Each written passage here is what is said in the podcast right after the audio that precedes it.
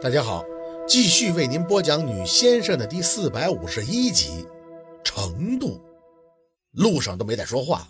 杨助理也不知道是不是嫌太安静了，就打开了收音机，随便调了个频道，就传出了很独特、沙哑、深情的女音。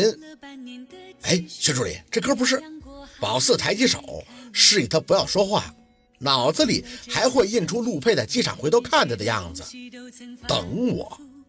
在漫天的风沙里望着你远去，我竟悲伤的不能自己。多盼能送君千里，直到山穷水尽，一生和你相依。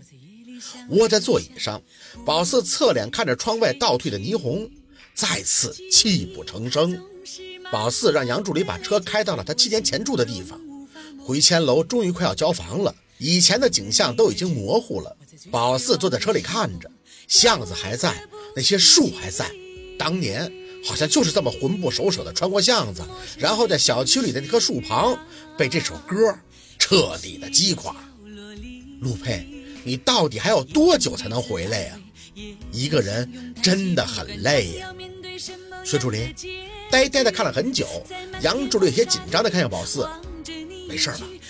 没事。宝四大力的吸了一下鼻子。一下吧，明天就好了。阳光升起，他就会擦干眼泪，穿上一身盔甲，继续的等着。卓总，您这是要带我去哪儿啊？初夏，卓景果然再次约他，说要找他帮忙。到了省城以后，就让宝四上了他的车。一路上就看着这人影越来越少，这典型就是要朝郊区奔啊。到了你就知道了。宝四点了一下头，想了想，还是看向他。要见的人见完了。他抿着唇，表情冷清，话少的可怜。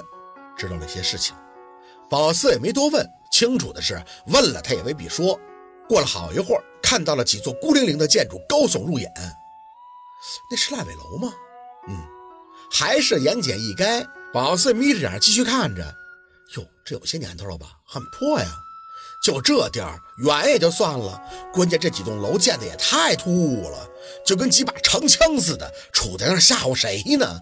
这是我们市有名的鬼楼啊！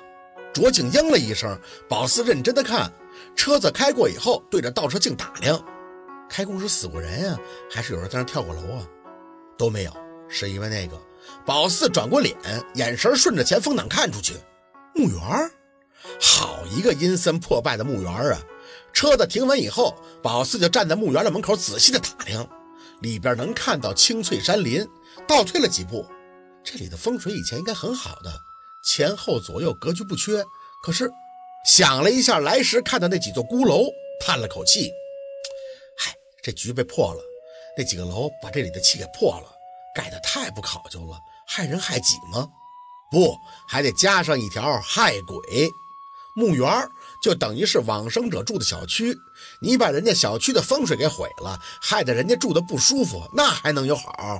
难怪被称为鬼楼呢。卓景面无表情的下车，站到宝四身旁以后，对着墓园打量了好一会儿。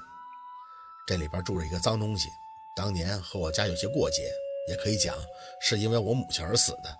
成气候以后，一直想害我们。我小叔在几年以前曾经找人镇过，但现在有些麻烦。他随时随地都会出来，我找你来就是想让你看看脏东西，这个得看什么程度啊！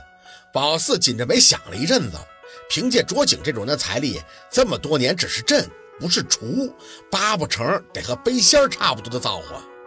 徐小姐是这样，我不需要你和他硬来，你只需要给我分析一下他的实力就好。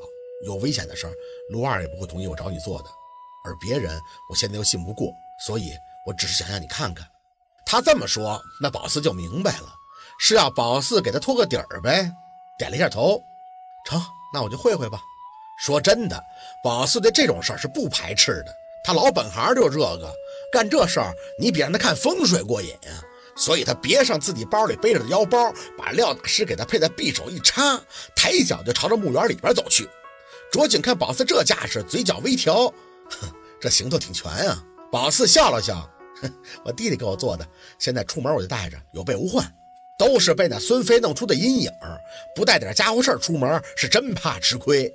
说话间，脚下已经进了墓园，冷风拍面，不自觉就哆嗦了一下，回头看了一眼进来大门，就像是有了某种结界，外面是零上二十四五度，跨进来就是零上五六度，冷热那不是一般的明显。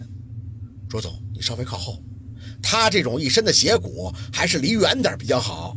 卓景没说话，不过很配合的停下了脚步，下巴示意让宝四看的脏东西是在石阶的最上边，名字是叫方雪华。宝四点头表示明白，朝着石阶走进了十几米后，这鸡皮疙瘩就起来了。这里面是真的阴沉，阳光斑驳，常青松因无人打理都是歪歪斜斜的，墓碑不多，能看到的几个也都是青苔遍布，照片都模糊的辨认不出了。最差劲的是这台阶儿，全都缺边少牙的，越靠近这身体的感觉就越发的不舒服。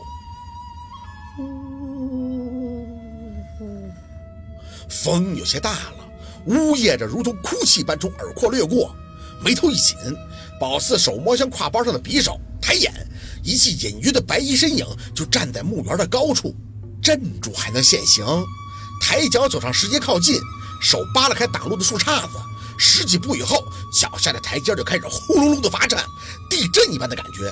没等宝四低头看去，红色的浆液如倾泻而出，瀑布般顺着台阶一路而下，分分钟就要蔓延到他的脚面。吓我！没有犹豫，没等雪雪触碰，宝四就拔出了匕首，尖蹲朝下，吭哧的一声就插入地面后，腥臭味当即消散，虎啸声低吼而过。宝四死握着匕首刀把，没等拔起，就看着血迅速的回涌。你有冤诉冤。冷声的抬头，一个煞白红颜的女人脸与他只有寸离。哈！脸没给宝四吓着，他这一声惨绝人寰的叫唤声，倒是给宝四弄得浑身一个激灵，脚下倒退了一步。女人的脸还在狰狞的狂吼，震颤着这周围的树木枝杈都是吱呀摇曳了几下以后，如同鞭炮般噼啪的响了折断，红色的血顺着他嘴角喷涌而出。宝四心里大紧，就看着他那一张挂满血泪的脸，嚎叫着迅速后退，鲜红的嘴唇子大大的张开，滚！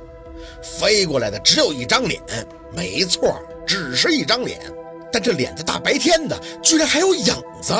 宝四冷着眼看他退回到高处的位置，这次他不是自己了，手边还拉了一个小孩，还是有孩子的实体的。嘴里呢喃的念叨了一声，宝四转身就朝着石阶下边走去。闹呢，就说怎么给震上了。他要是跟那背仙联手，俩人早就立棍了。今天的故事就到这里，感谢您的收听。喜欢听白，好故事更加精彩。